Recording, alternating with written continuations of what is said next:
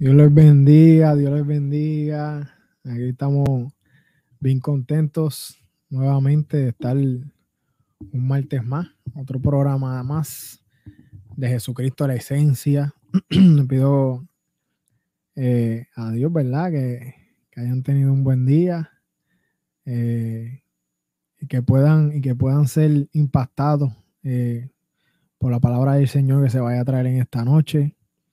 Eh, reciban un cordial saludo a todos los que me estén viendo el programa ya grabado, ¿verdad? Porque lo vamos a dejar en la página eh, para que si no es de bendición en el momento, pues pueda ser de bendición también en el futuro, para que más personas puedan eh, tener ese choque que yo tuve un día con la cruz, que cambió mi vida, que me convirtió en una nueva persona eh, que más personas puedan también escuchar de esa bendita palabra del Señor. Estamos bien contentos. La semana pasada, no sé cuántos estuvieron con nosotros y si no estuvieron con nosotros, eh, busqué el video, está ahí. Lo puedes buscar en Facebook, lo puedes buscar en YouTube. Tuvimos un live con Julito GS, del cual estamos eh, sumamente agradecidos que haya compartido con nosotros de su vida, de su testimonio, que yo sé que eh, fue de bendición para muchas personas y sé que muchas personas se pudieron identificar con él, ¿verdad? Y eso es lo bonito de esto, eso es lo, eso es lo bonito. La palabra dice en hecho, dice, me seréis testigo. O sea, que y en todo el mundo. O sea, que, que, nosotros tenemos esa bendición de que podemos sentarnos eh, en el estrado del juez y atestiguar de primera mano lo que Dios ha hecho.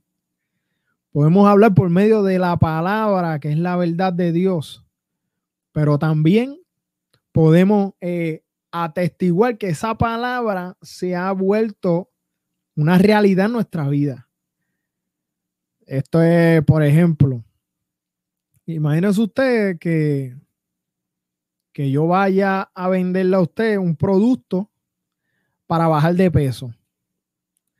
Pero que cuando usted me ve a mí, pues yo soy una persona que tenga mis libritas de más. O sea, usted va a decir, puede ser verdad que la pastilla eh, puede eh, ayudar a que una persona rebaje. Pero primero pruébala tú, ¿verdad? que la está vendiendo. Porque claramente eh, la vida de esa persona pues no está eh, sirviendo de respaldo a sus palabras. Mis palabras son, la pastilla ayuda a rebajar, pero yo en mi vida estoy mostrando que las pastillas están haciendo efecto en mi vida. Pues cuando nosotros venimos, ¿verdad? Las entrevistas que yo traigo aquí siempre, eh, eh, yo le digo entrevista, pero verdaderamente lo que quiero es traer el testimonio de las cosas que Dios hace en la vida de uno. Eh, para que usted vea que no, esto no es solamente ni meramente palabras. No es que yo quiero entretenerlo a usted por estas palabras que yo quiero traer aquí o, la palabra del Señor. No, que la palabra del Señor no es un libro de la universidad, no es un libro de texto. Es un libro eh, eh, de, de vida. Y es un libro que transforma por medio del Espíritu Santo, claro está. Porque dice la palabra, la fe viene por el oír, el oír la palabra del Señor. O sea, que tú puedas ver que lo que yo te estoy trayendo aquí, yo sé que funciona porque funcionó en mi vida. Porque funcionó en la vida del que yo vaya a entrevistar o vaya a traer, que, que vaya a traer su testimonio. Y que usted vea a esa persona y pueda decir, pues mira, si Dios lo hizo con él, lo puede hacer conmigo. Y la verdad del caso es que es así. Este, el apóstol Pablo, el apóstol Pablo era un asesino. El apóstol Pablo perseguía a los cristianos. El apóstol Pablo era una persona eh, que hacía todo lo contrario a la voluntad del Señor, pero lo hacía en el nombre del Señor. Imagínese usted. En el nombre del Señor perseguía a la iglesia. Y Dios lo perdonó y Dios lo transformó y Dios lo hizo nueva criatura. Y el apóstol Pablo fue el apóstol de los gentiles y escribió casi la mitad del Nuevo Testamento. O sea, Dios puede transformar la vida del ser humano, no importa en la condición que esté. No importa en la condición que esté. Aquí tenemos a alguien, mira, testificándonos. Mi Señor salvó mi matrimonio y me cambió a mí. Las cosas que Dios hace, las hace real. Y el primero eh, eh, te salva, te limpia, te perdona, te hace nueva criatura. Y después nosotros comenzamos a disfrutar de su misericordia, gracia, en un montón de beneficios que nosotros no merecemos. Dice, dice la palabra, más busca primeramente el reino de Dios y su justicia, lo demás viene por añadidura. El Luis, Luis Saide buscó de Dios, Dios le salvó su vida y, y después de eso, según dentro de la voluntad de Dios, Dios salvó su matrimonio. ¿Ve? Así es que trabajan las cosas del Señor. La semana pasada nosotros estábamos hablando, ¿verdad? Eh, yo, yo quiero, cuando, cuando yo traigo esto, eh, yo quiero traer eh, algo práctico para tu vida. Así como esos grandes testimonios que hay en la palabra y testimonios que hemos escuchado, ¿verdad? A través de nuestra vida. Queremos que el que la escuche, esa palabra, se convierta en un testimonio en su vida. Que sea práctico, que entendamos verdaderamente lo que la palabra eh, eh, nos quiere decir. Amén. Y entonces, eh, la semana pasada nosotros estábamos hablando del arrepentimiento. Estábamos diciendo que el arrepentimiento es un cambio de mente que ocurre primeramente aquí, que era una palabra que había sido un poco, eh, eh ¿cómo le explico? En esta generación había sido una palabra como contaminada, que las personas le estaban dando como que un significado erróneo y cuando nosotros escuchábamos la palabra arrepentimiento, solamente pensábamos este, en, en que estaban señalándome, en que me estaban juzgando. Pero ya por lo menos, y si usted no lo vio, el de la semana antipasada lo puede buscar, está por título Arrepente la llave, la llave de entrada se llama. Porque estábamos diciendo que, que, que la fe, o sea, Cristo es la puerta. Y él lo dice, yo soy, uno de los yo soy de Cristo, eh, yo soy la puerta. Y nosotros para poder ser salvos, para poder creer, tenemos que entrar por esa puerta, que es Cristo. Y, cuando hablo de Cristo, hablo de, de, todo lo que incluye Cristo. Y, más importante, ¿verdad? Eh, su vida aquí en la tierra, su muerte y resurrección. Y que ahora está en los cielos y está vivo. Todo eso que comprende Cristo, esa es la puerta. Para nosotros poder entrar, pues nosotros necesitamos una llave para poder entrar por la puerta y la, esa llave es el arrepentimiento. Es cuando nosotros llegamos a tener la convicción real de que nuestra vida no puede continuar de la, de la manera que la estoy llevando. Pero no es un cambio de, de coach de vida o motivacional o no, no. Es un cambio espiritual. No es que yo, pues, este, estoy perdiendo mi tiempo y, entonces la noche a la mañana me arrepiento de estar perdiendo mi tiempo y quiero volver a la universidad. Y entonces digo, ve, eh, hubo un cambio en mi vida porque pude volver a la universidad. Sí, eso es algo bueno y eso es lo mejor que uno puede hacer, estudiar, prepararse, trabajar, eh, todas esas cosas, pero del arrepentimiento del cambio que estoy hablando es uno espiritual. Que cuando nosotros llegamos a la convicción de que de que nuestra vida, de la manera que la estamos llevando, a nuestra manera, eh, de continuo quizás en, pecado, ¿verdad? Porque dice la palabra, que dice que no peca, hace a Dios mentiroso, todos hemos pecado. Eh, cosas tan sencillas como el, usted le hace los diez mandamientos, que es lo más la, base de, toda la, ley y las cosas, ¿verdad? Eh, que nosotros, Dios no, no, nos mandó a hacer. Y, por lo menos en tres de ellas o más, cuidado si todas, nosotros hemos fallado y tenemos que ser honestos con nosotros mismos. Pero ese cambio tiene que ser en Cristo. Porque si hacemos un cambio espiritual a nuestra vida en el nombre de Mahoma, pues no va a tener un resultado positivo en nuestra vida. Porque Mahoma quizás vino, vivió y murió. Y si lo hacemos en nombre de Buda, pues Buda vino, vivió y murió. Si lo hacemos en nombre de vino, vivió y murió, mira, tiene que ser en el nombre de Jesucristo, que fue el único que vino, vivió, transformó, dividió la historia de la humanidad en dos, pero más importante, la muerte no pudo vencerlo, sino que sobrenaturalmente resucitó y todavía está vivo. ¿Ve? Tiene que ser un cambio completo, pero ese cambio comienza en nuestra mente. Y entonces yo le estaba diciendo que quiero profundizar un poco más en esto, que cuando nosotros entramos esa, esa llave del arrepentimiento, la metemos, cuando nosotros le damos vuelta, eso es fe.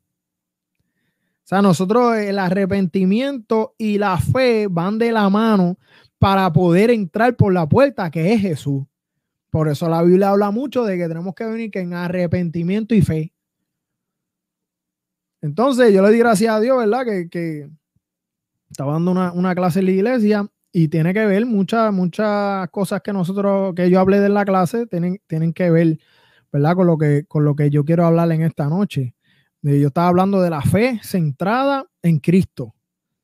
Y eso tiene que ver mucho, o sea, cuando nosotros hablamos de la arrepentimiento que viene acompañado de la fe, vemos que es algo que verdaderamente, aunque estudiemos la Biblia, no podemos explicar. Y yo he buscado y todo, y, busqué estudiosos y libros y todo.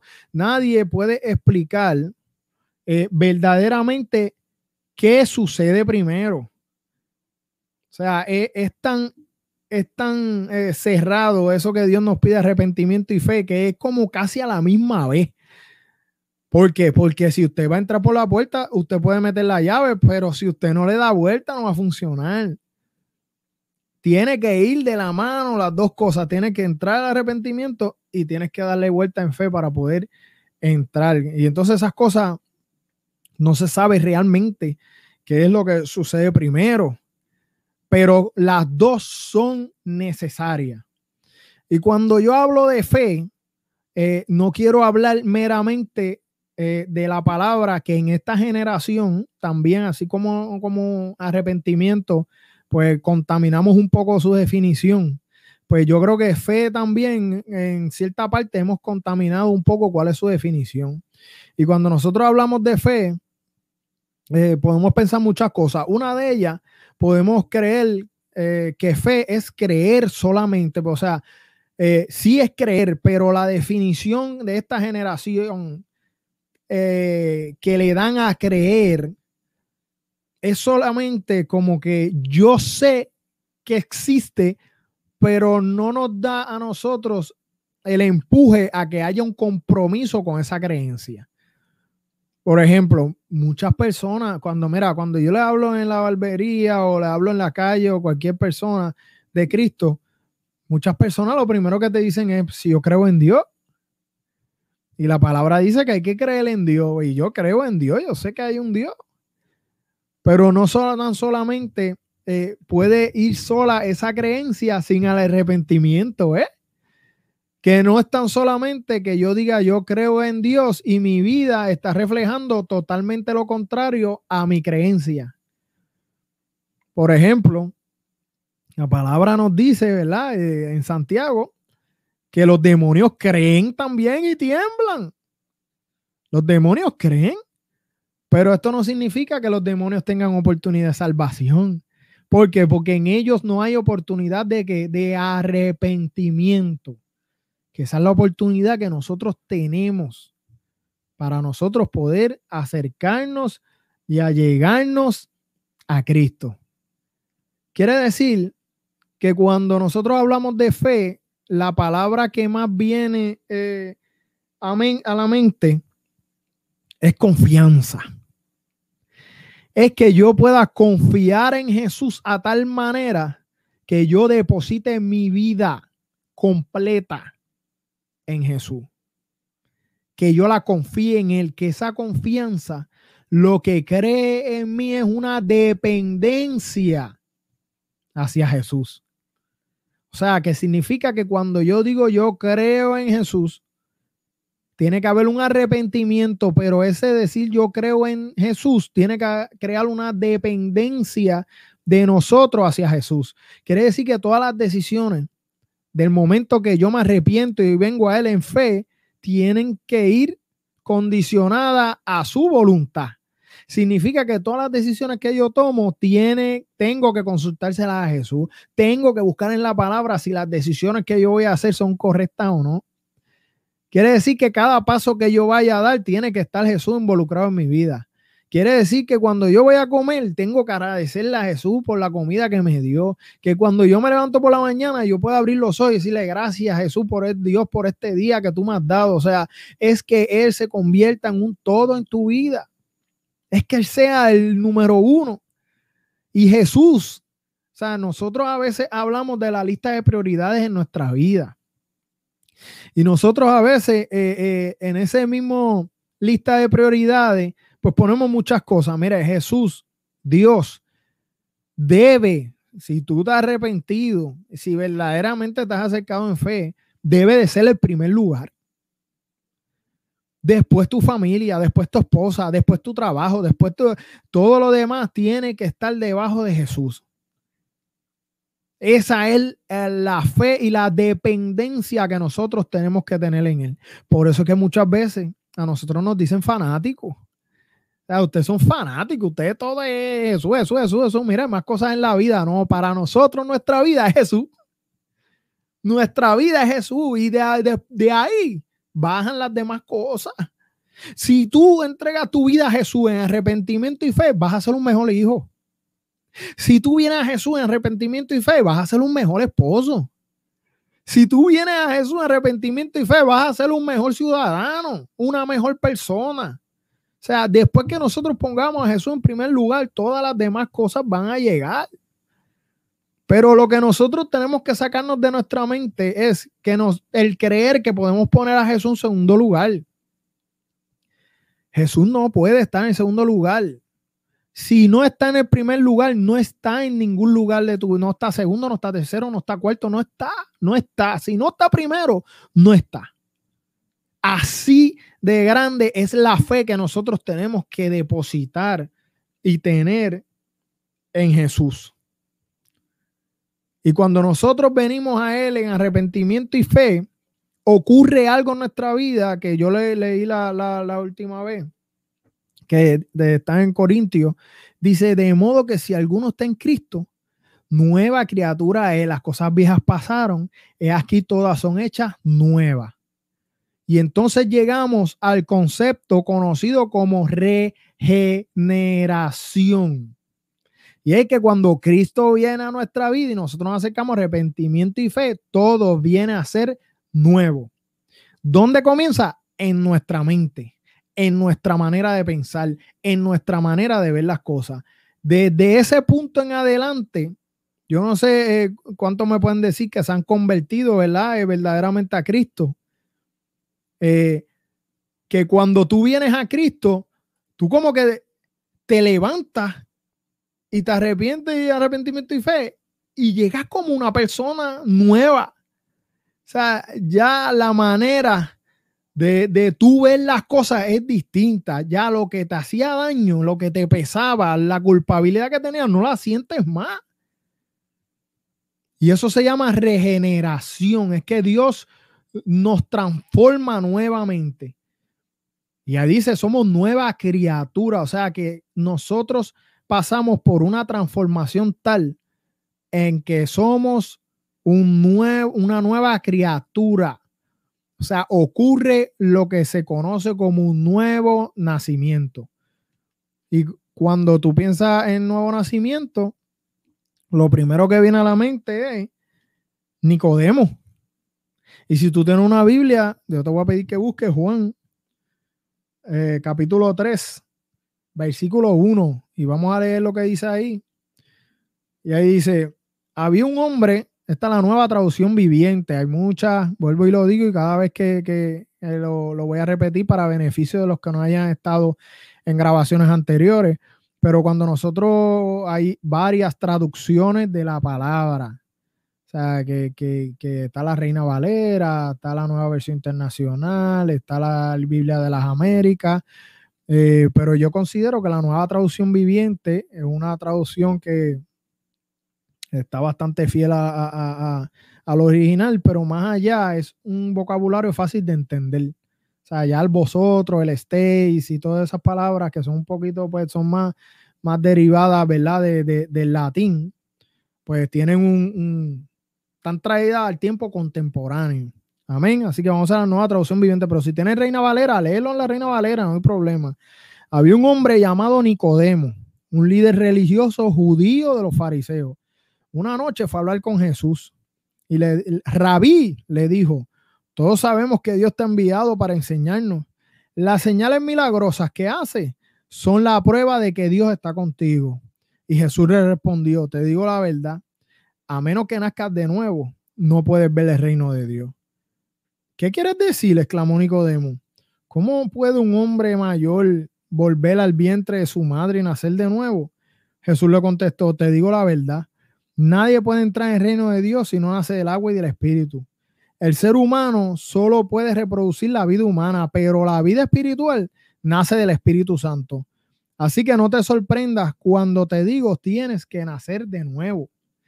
Aquí vemos Nicodemo. Nicodemo era un líder religioso, un principal de los fariseos, el mero mero, el que estaba en, los grandes de la sinagoga, de la religión que imperaba en ese momento. Y Jesús le dijo, de qué nacer de nuevo. y él llegó donde él, y fíjate que es interesante, y aquí vas a ver prueba de lo que ya hemos estado hablando. Cuando llega Nicodemo donde él, le dice, mira lo que le dice, todos sabemos que Dios te ha enviado para enseñarnos. Las señales milagrosas que hacen son prueba de que Dios está contigo. Nicodemo reconocía que Dios estaba con Jesús. Entonces podemos decir que Nicodemo creía. Creía lo que Dios estaba haciendo a través de Jesús. Por eso le digo, no es tan solamente que usted crea.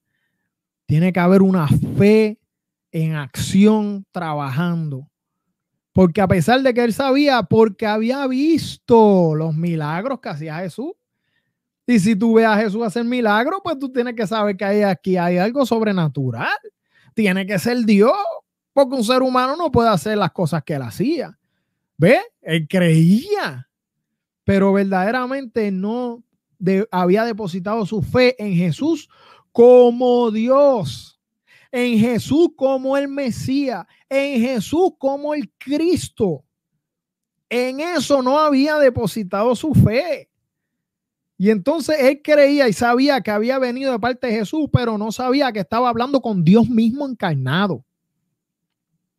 Esa era la parte que Nicodemo todavía no había llegado pero vemos aquí que Jesús le dijo, ¿sabes qué? Tienes que nacer de nuevo. Y para nosotros nacer de nuevo, tenemos que depositar esa fe en Jesús. Además de nuestro arrepentimiento. Tenemos que confiar. Él le dijo a Nicodemo, te falta depender de mí como salvador de tu vida. Y Nicodemo no entendía, Nicodemo lo cogió literal y le dijo, pero ¿cómo es posible que yo después de viejo, que voy a hacer? Meterme de nuevo al vientre de mi madre y nacer otra vez. Lo cogió literal. Y Jesús le dijo, no, no, no, o sea, eh, eh, el hombre puede producir carne, ser humano, lo que es carne, puede producir carne. O sea, tú te casas, tienes hijos, nace, nace que carne. Pero el nacimiento que yo estoy hablando es un nacimiento espiritual es un nacimiento del Espíritu. Y tan solamente puede ocurrir eso a través del Espíritu Santo de Dios. Él es el encargado de cuando hay un arrepentimiento genuino en nuestra vida, cuando hay una fe depositada en Él, el Espíritu Santo se encarga de transformar primero nuestra mente, pero después se, eh, se produce en acción en nuestra vida. Y por eso es que nos explica eso de esa manera. Por eso este, este pasaje va bien de la mano con 2 Corintios 5, 17. Van de la mano completamente porque eh, hablan de lo mismo de lo que es el arrepentimiento. Entonces, por eso yo les digo a ustedes, cuando nosotros vamos a estudiar la palabra, primeramente tenemos que leer los textos dentro del contexto bíblico. O sea, tienes que, si vas a leer un versículo solo, mira, lee el capítulo para que entiendas cuál es la intención verdadera del que lo escribió. Pero también la Biblia se interpreta con la misma Biblia. Y aquí vemos como dos versículos eh, que están en diferentes partes de la Biblia pueden apoyarse entre sí. Y cuando tú encuentras muchos versículos que se puedan apoyar entre sí, entonces nosotros podemos ver cómo la doctrina bíblica y la enseñanza, eh, nosotros podemos llegar a lo que es la, la interpretación correcta. Amén. Entonces, cuando nosotros venimos a Cristo y ocurre ese nuevo nacimiento, ahora vamos, ya hemos aprendido lo que, lo que nosotros decimos la, eh, que, a veces en, la, en, la, en, las escuelas, las universidades, uno va y, la teoría, primero uno aprende la teoría y después la práctica. Ahora vamos a la, a la parte de convertir este conocimiento en algo práctico. Fíjate que hoy eh, nosotros queremos llegar en arrepentimiento y fe, pero utilizamos muchas veces, digo yo, métodos incompletos o métodos equivocados porque no estamos completamente dejándonos llevar de la Biblia en su totalidad. Y yo no quiero juzgar iglesias que lo hagan, personas que lo hagan, esa no es, o sea, eh, mi, intención no es esa, ni tampoco eh, yo he hecho esto para eso. O sea, yo lo que quiero es que, que las personas puedan aprender de la palabra y que esa fe germine y esa fe se vuelve una realidad en la vida de las personas que lo están escuchando. Y es que muchas veces nosotros creemos que eh, minimizamos lo que es la conversión. Y por eso nosotros muchas veces escuchamos en campaña o, en donde sea eh, que, hacen el llamado para que las personas pasen, a, todo aquel que quiera convertirse, venga a pasar frente. Y todas estas cosas que yo voy a decir no tienen nada de malo. Y la iglesia que lo haga, sígalo haciendo. O sea, yo no, no, no, estoy diciendo, es más, ni que no estoy de acuerdo tampoco, pero muchas veces le damos eh, la definición incorrecta porque llamamos a las personas, pasa, ¿tú quieres convertirte? Sí, yo quiero convertirme. Ok, repite esta oración. Y cuando tú repitas esta oración, ya tú vas a ser salvo. Entonces, el problema no es la oración. Por eso digo, la iglesia que lo quiera hacer, amén. El problema no es la oración. El problema es eh, el significado que le estamos dando a esta oración. Porque muchas veces eh, las personas pasan, repiten una oración que tú le estás dictando y muchas veces no están comprendiendo lo que están haciendo ni el paso que están dando. Muchas veces repiten la oración sin verdaderamente haber tenido la convicción de pecado, de que verdaderamente Cristo murió en esa cruz porque tomó mi lugar. No he tenido esa convicción, esa certeza, esa fe puesta y depositada en Jesús. Entonces, cuando nosotros lo hacemos de esta manera, pues es bien fácil en que nosotros podamos creer que sí somos salvos, pero no lo somos. Y entonces cuando nosotros creemos que somos salvos y no lo somos, pues no necesitamos hacer más nada si ya yo soy salvo, aunque mi vida se encuentre eh, eh, igual que antes. Y la realidad es que no es cómo tú puedas decirlo. Mira, la palabra de Dios dice, mira esto, con esto yo, creo que vamos a entender un poquito más claro. La palabra dice en Romanos 10, 9, y esto lo voy a leer versión Reina Valera, que me encanta, como lo dice, dice que si confesares con tu boca que Jesús es el Señor y creyeres en tu corazón que Dios le levantó de los muertos, serás salvo. Y entonces cuando nosotros repetimos esa oración, nosotros estamos confesando, estamos hablando. Muchas veces, o sea, es, e, es bien importante esto, que esa confesión tiene que salir de nuestro corazón. Yo me acuerdo, eh, una amiga, una amiga mía, que me decía que su hija sabía hablar inglés. Y yo me estuvo un poco extraño porque la hija tenía como, tenía como tres, como cuatro años, tres o cuatro años. Y yo dije, wow, tú sabes, está, brutal que sepa inglés. Entonces yo, le dije, pero ¿y cómo tú sabes que, que, que está hablando inglés y todo eso? Sí, ella cuenta one, two, three, four, five, six, seven, eight. O sea, verdaderamente eso no es que la nena sabe inglés. Eso es que ella repite esas palabras en inglés. Pero si yo le pregunto qué significa one, no sabe. ¿Entiendes? Entonces muchas veces repetimos esa oración, pero no entendemos ni sabemos el significado de lo que nosotros estamos repitiendo. Y no digo que sea mala, no es mala, sí, la puedes hacer, pero aquí me dice que además de confesar, dice, creyere en tu corazón que Dios le levantó de los muertos. Y ahí ya nos habla de fe ya nos habla de creer, ya nos habla de nosotros confiar en que Dios le levantó de los muertos y que Jesucristo hizo sacrificio por nosotros en esa cruz del Calvario y que gracias a ese sacrificio nosotros somos salvos. Y que tenemos que dejar de vivir la vida a nuestra manera para que Dios comience a tallar en nosotros el rostro de Cristo, para que nosotros podamos vivir a su manera. Significa que nosotros en ese momento, cuando usted vaya, tenga esa convicción de que usted necesita a Dios en su vida, no hay mejor oración que la oración de tu propio corazón. Que la oración tuya de un pecador arrepentido. Que la oración tuya de una persona que sabe que no es merecedor de esa salvación y ha venido humillado ante su presencia para rogar por misericordia y por amor que Él tiene en abundancia para nosotros. La mejor manera es hablarle a nosotros, nosotros las palabras de nuestro corazón. Y yo creo que esa es la mejor manera en honestidad al Señor, pero creyendo. Por eso yo siempre digo, y esto es correcto, para nosotros venir a Jesús podemos venir como sea. A veces las personas dicen, mira, a mí me dijo una persona, si yo voy a la iglesia, la iglesia se cae.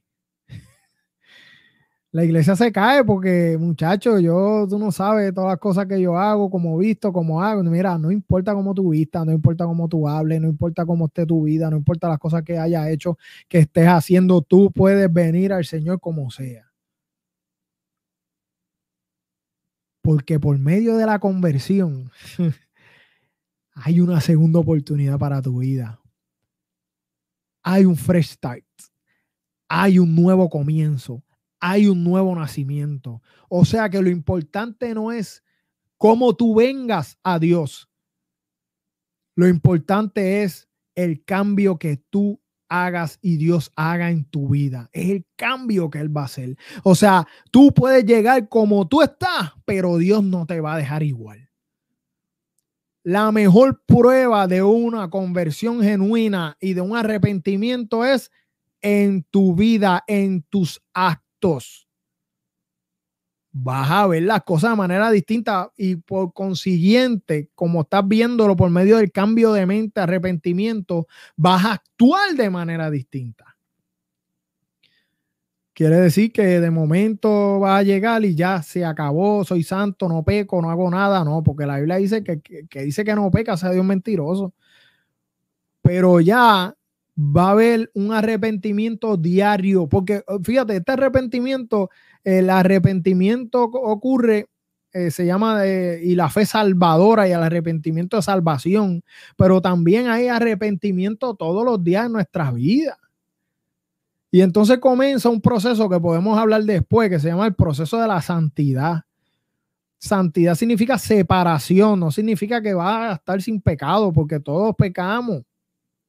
A pesar de que estamos en Cristo, pecamos.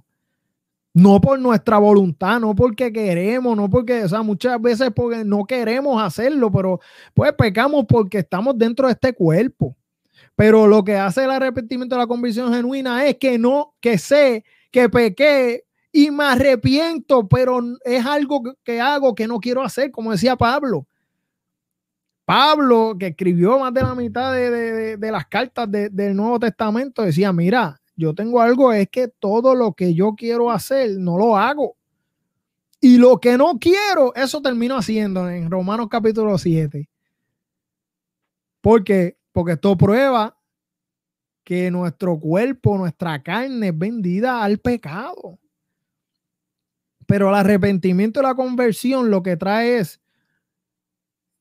es, es, algo que aunque lo haga no lo quiero hacer, pero es algo que se llama proceso de santificación que paulatinamente, mientras yo vaya caminando, yo voy dejando cosas. Significa que tiene que haber un cambio. Significa que mi voluntad día a día tiene que ir muriendo. La, la palabra nos dice, el que quiera venir por de mí, tome su cruz y sígame, pero dice, niéguese a sí mismo todos los días. Todos los días tenemos que seguir negándonos a nuestros deseos, a nuestra voluntad, a, lo que nosotros queremos. Tenernos, tenemos que negarnos todos los días, o sea, tenemos que ir muriendo. Y santificación significa separación, quiere decir que cada día que pasa tenemos que irnos separando del mundo, de lo que nos aleja del Señor. Por eso, mira, Charles Spurgeon, que es un predicador de los 1700, 1700 algo, no recuerdo bien, pero si tienes la oportunidad de estudiarlo, estudialo. Le decían el príncipe de los predicadores. Y él decía que él era, él era pastor en la iglesia y, y, antes tenían la costumbre en las iglesias de presentar todos los nuevos convertidos. Cuando una persona se convertía, los presentaban frente a la iglesia. Damos gracias a Dios por fulano que se convirtió entonces muchas iglesias tenían la costumbre de que las personas cuando iban y, confesaban a Cristo, pues los presentaban como, nueva, como nuevo convertido. Pero entonces Charles Spurgeon cambió eso. Porque Charles Spurgeon eh, llegaba a las personas, confesaban a Cristo, pero entonces él les daba un tiempo. Él les daba un tiempo porque él sabía que eso no trabajaba solo, sino que había unos frutos dignos de arrepentimiento que se iban a ver. Y entonces le daba un mes, dos meses, y él veía verdaderamente si había una consistencia en lo que tú en lo que la persona había dicho que verdaderamente estaba convertido y era nueva criatura. Y entonces después que pasaban meses que esa persona con su testimonio demostraba que había entrado en lo que se llama la lucha y la guerra contra el pecado, pues entonces no lo presentaba. Él lo presentaba después. Por eso muchas veces tenemos nuestra vida va a reflejar si verdaderamente hemos nacido de nuevo. Y a mí me gusta mucho este cuando nosotros cuando nosotros nacemos de nuevo, entonces nuestra vida cambia de tal manera que aunque seguimos pecando, no queriendo pecar, porque decía, ese mismo Charles Spurgeon decía, las ovejas pueden caer en el lodo. Las ovejas, el verdadero cristiano puede caer en el lodo, pero solo los cerdos se revuelcan en él. O sea, no es que a nosotros nos agrade el pecado. Pecamos y nos damos cuenta y nos arrepentimos y nos duele. Porque eh, parte de ese arrepentimiento es que lo que a Dios le agrada, entonces a mí me comienza a agradar. Y lo que Dios detesta, lo que Dios aborrece, se supone que yo como nueva criatura, hijo de Él, lo aborrezca también. Y todo esto nosotros vamos aprendiéndolo por la palabra. La palabra es la manera en que nosotros podemos saber qué es, qué son, cuáles son las cosas que a Dios no le agradan. Por eso la misma palabra dice, la fe viene por el oír la palabra de Dios cuando nosotros oímos la palabra del Señor y vemos primero eh, las cosas que Él tiene para nosotros. el sacrificio que hizo Jesús en la cruz de Calvario, las promesas que tiene para nosotros, pero también vemos eh, eh, las responsabilidades de nosotros como cristianos, que también nosotros tenemos que tener. Nuestra fe va creciendo y nuestra confianza en Él va creciendo más y más.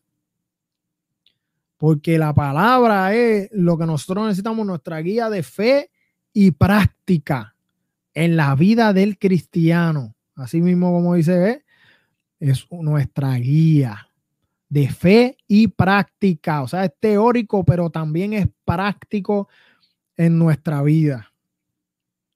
Y cuando nosotros nacemos de nuevo, estamos en este mundo, pero espiritualmente hemos nacido en otro reino que no es de este mundo. Y ese tema lo vamos a dar en hall para hablar lo que es el nuevo nacimiento dentro de la ciudadanía del reino de Dios. Cuando nosotros nacemos de nuevo, y le voy a tirar un pisco labi, esto es un trailer para que, para que busque. Cuando nosotros nacemos de nuevo, quiere decir que espiritualmente ya nuestra constitución ha cambiado. Ya nuestra constitución no es la constitución de Puerto Rico, es la constitución bíblica. La Biblia se convierte en nuestra constitución. Quiere decir que aunque estamos en el mundo, no somos de este mundo porque nuestra ciudadanía está en el cielo. Nosotros nos convertimos en ciudadanía de un reino espiritual. Y nosotros obedecemos las leyes terrenales como buenos ciudadanos, pero por encima de esas leyes que aquí nos puedan implantar en la tierra están las leyes puestas por Dios en su palabra.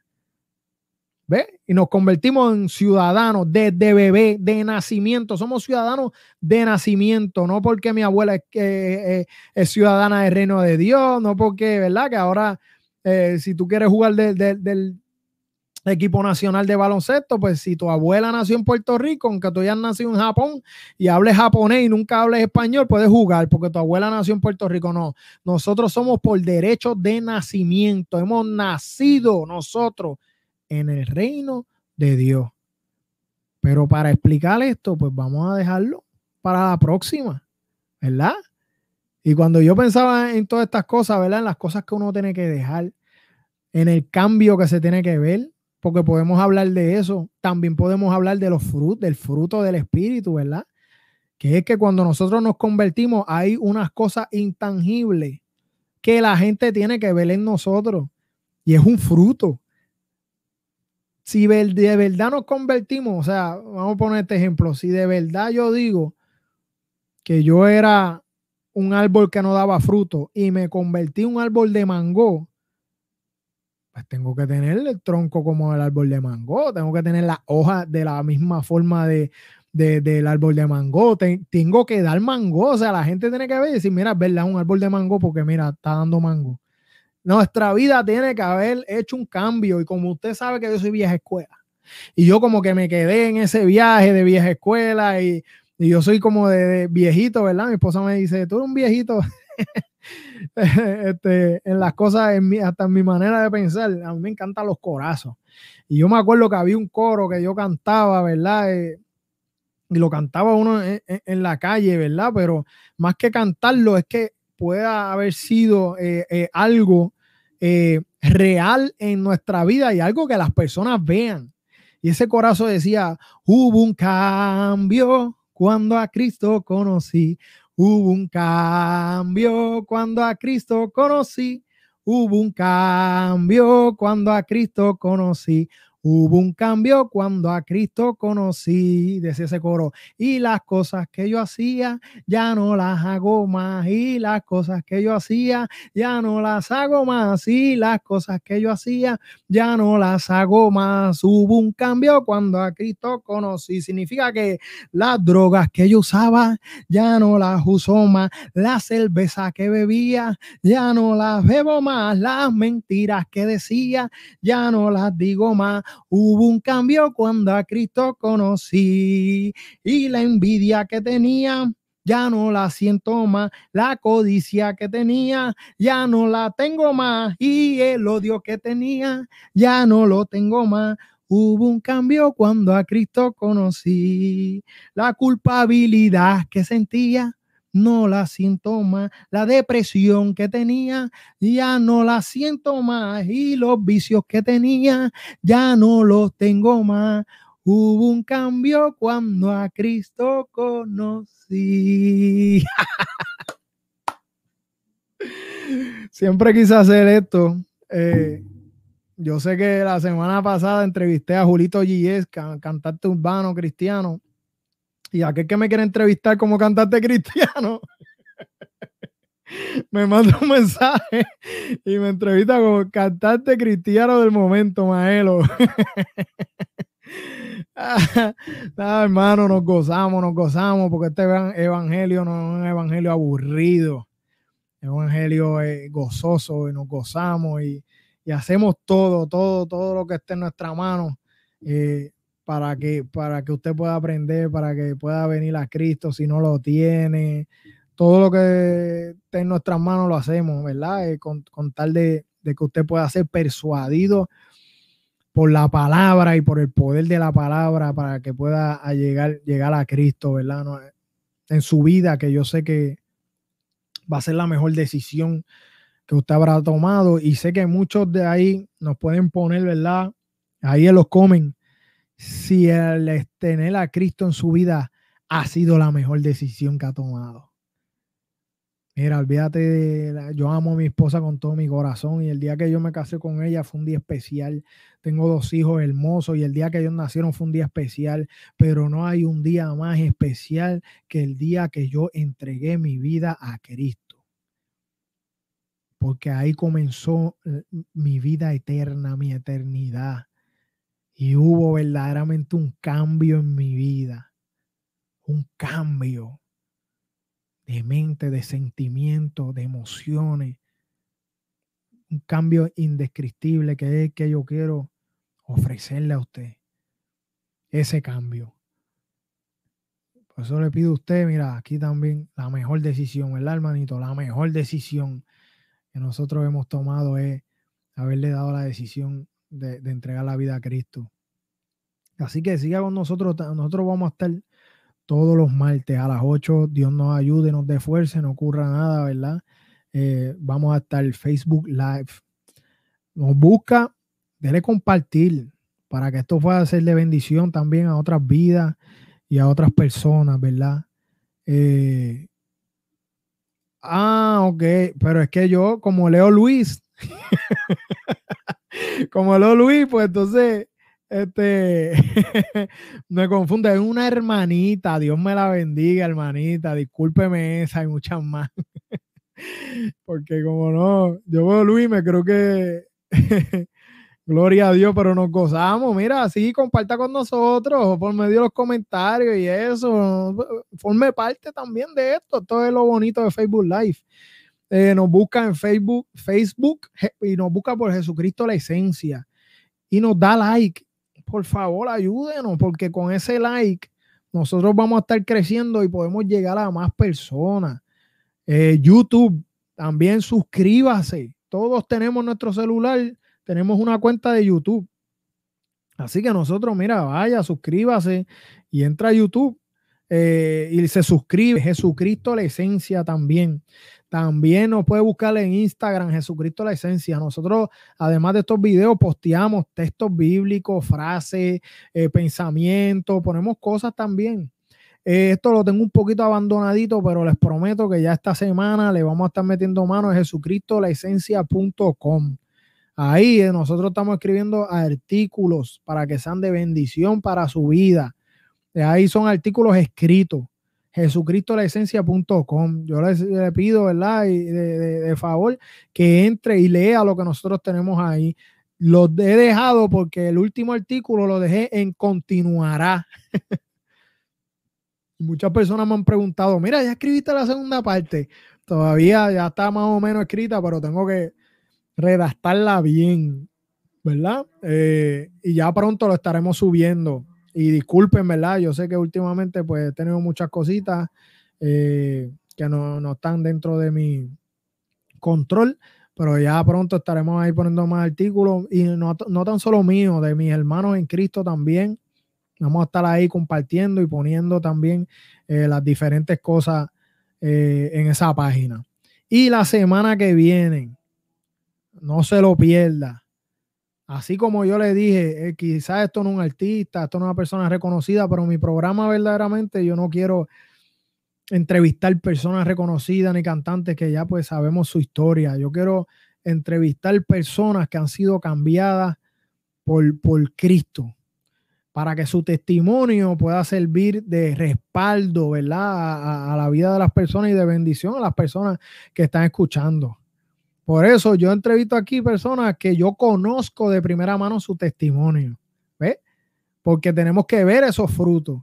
Y esos frutos que yo he visto, pues yo lo he visto en esas personas de primera mano, he visto su consistencia, he visto su crecimiento, pues yo sé que puedo darle una oportunidad para que puedan servir de bendición a los demás, porque esto no es para glorificar a Maelo, ni para glorificar a nadie que yo vaya a entrevistar, esto es para señalar y glorificar, hermano, todo el tiempo a Jesucristo, que es la esencia.